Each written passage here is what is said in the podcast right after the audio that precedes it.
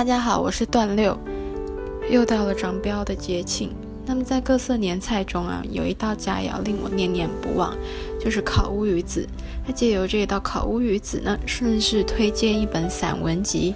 它不单只是食谱记录，而且还有满腔的情怀。那正是林文月女士的《饮膳杂记》。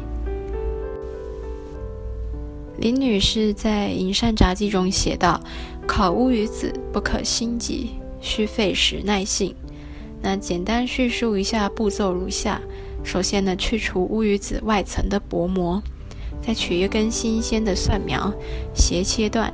那斜切面呢，蘸酒。可以用 whisky 或者是绍兴涂抹在乌鱼子上面。那涂抹好以后呢，就放在炭火或者是瓦斯炉上面文火慢烤，大约离火两三寸就可以了。那上面那一面呢，就继续蘸酒涂抹。那均匀涂抹，反复几次以后，再翻面烘烤，让酒香跟蒜苗的味道借着这微弱的火力，慢慢的渗透进去。那成品呢，外皮就会带点焦香，里面是鲜嫩的。最好呢，就是趁热的时候食用。文中还写到，他跟他的二姐时常被指派去烤乌鱼子。那因为这要趁热食用，通常都是开饭前才会开始烤，所以啊，想到桌上满满的美食，还有他们母亲的催促，总是弄得他心里焦急懊恼。初中的时候啊，应该是他们家中最常使用乌鱼子的时候了。那时候逢年过节，他们家里面总是会堆满礼品。因为他父亲当时是出任华南银行的总经理，因此非常多人送礼。当时的礼品最常见的就只有两种，一个是海绵蛋糕，一个是乌鱼子。那为了要保存乌鱼子不让它发霉，他母亲都会在收到乌鱼子以后，用白棉线穿过乌鱼子，吊在竹竿上面。那晾在他们的日式木屋的走廊那一边，每次孩子们经过的时候，就会觉得那腥臊味有点重，都会掩鼻，然后快步离开。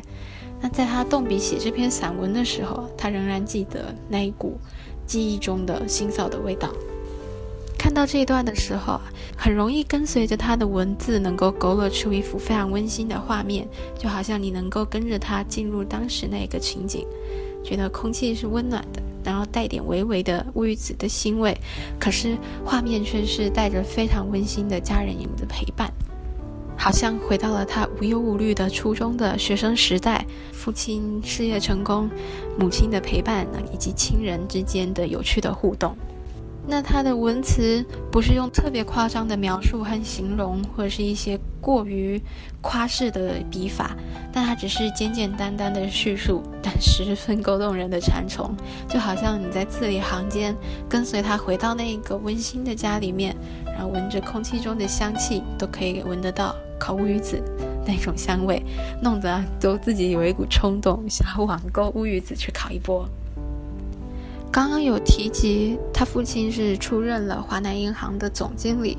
那另外也可以在他其他的菜谱里面，借由他对于吃食的精致和对食材的挑选，可以看得出来，他算是家境殷实的。虽然不会到骄奢淫逸，但是却是过得有品味的人。那简略介绍一下林文月女士，她是出生在上海，战后返台的。可以看见他在食谱中，他对于台湾的特色小吃，像是肉粽、嗯炒米粉这一种，以及宴客大菜，比如说佛跳墙、啊红烧提参、潮州鱼翅这些，他都他都会。他一开始的时候是不善于烹饪的，在他二十五岁之前是没有拿过锅铲的，甚至连厨房都十分少进去。但是到结婚的时候，才觉得两个人的小家庭。他毕竟是一家之主妇了，所以要面对现实。开门的七件事：柴米油盐酱醋茶，这些琐琐碎碎的，就是他的日常生活的一大半的时间了。他记得是在蜜月旅行回来的隔一天的黄昏，他决定要洗手做羹汤，就想着之前曾经看过女佣用报纸、竹片啊这些引燃炭火，他就他就决定尝试。在那个时候的台湾呢，瓦斯炉不是每个家庭都会有的，而且煤油罐也不是很普遍的使用。那么就在他撸起袖子，一次一次的尝试要把旧报纸这样燃起炭火，但是一次又一次的失败了，报纸都烧光了。直到他的先生回到家中，没有等到呃饭菜的暖香，而是等到了一个流泪的妻子，让他非常的羞愧。那时候是他中文系研究所在读的最后一年，虽然学位论文不是很好取得，但是这种日常生活呢，让他可以体会到人生的另一面。那在亲自烹调的原这些过程中，借由亲友朋友的反馈，让他获得的成就感，他亲身经历以后，能够深入的体会，越发的有心得，而且也得到了很多的经验和乐趣。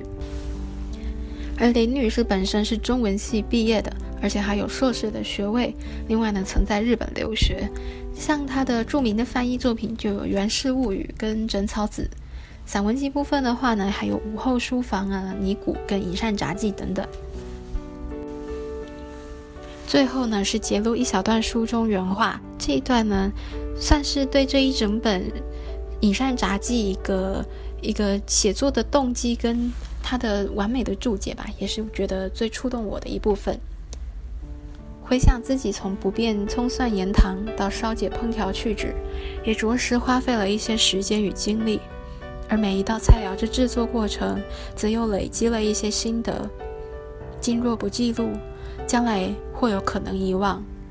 而关乎每一种菜肴的琐碎往事记忆，对我个人而言，亦复值得珍惜。所以一并记述，以为来日之存念。以上是我关于隐善炸鸡的分享。当然，我本身也有照着隐善炸鸡的食谱操作过几道菜，像是炒米粉，然后炒鸡丝。当然，有一些其他的食材呢，因为它呃因为居住地的关系，不是那么好购买得到，所以可能味道上不是特别的正宗。但是在借由这个过程呢，就有一种跟文学家产生交集一样，这种迷之与有容焉感。非常感谢各位今天的收听，我是段六，谢谢。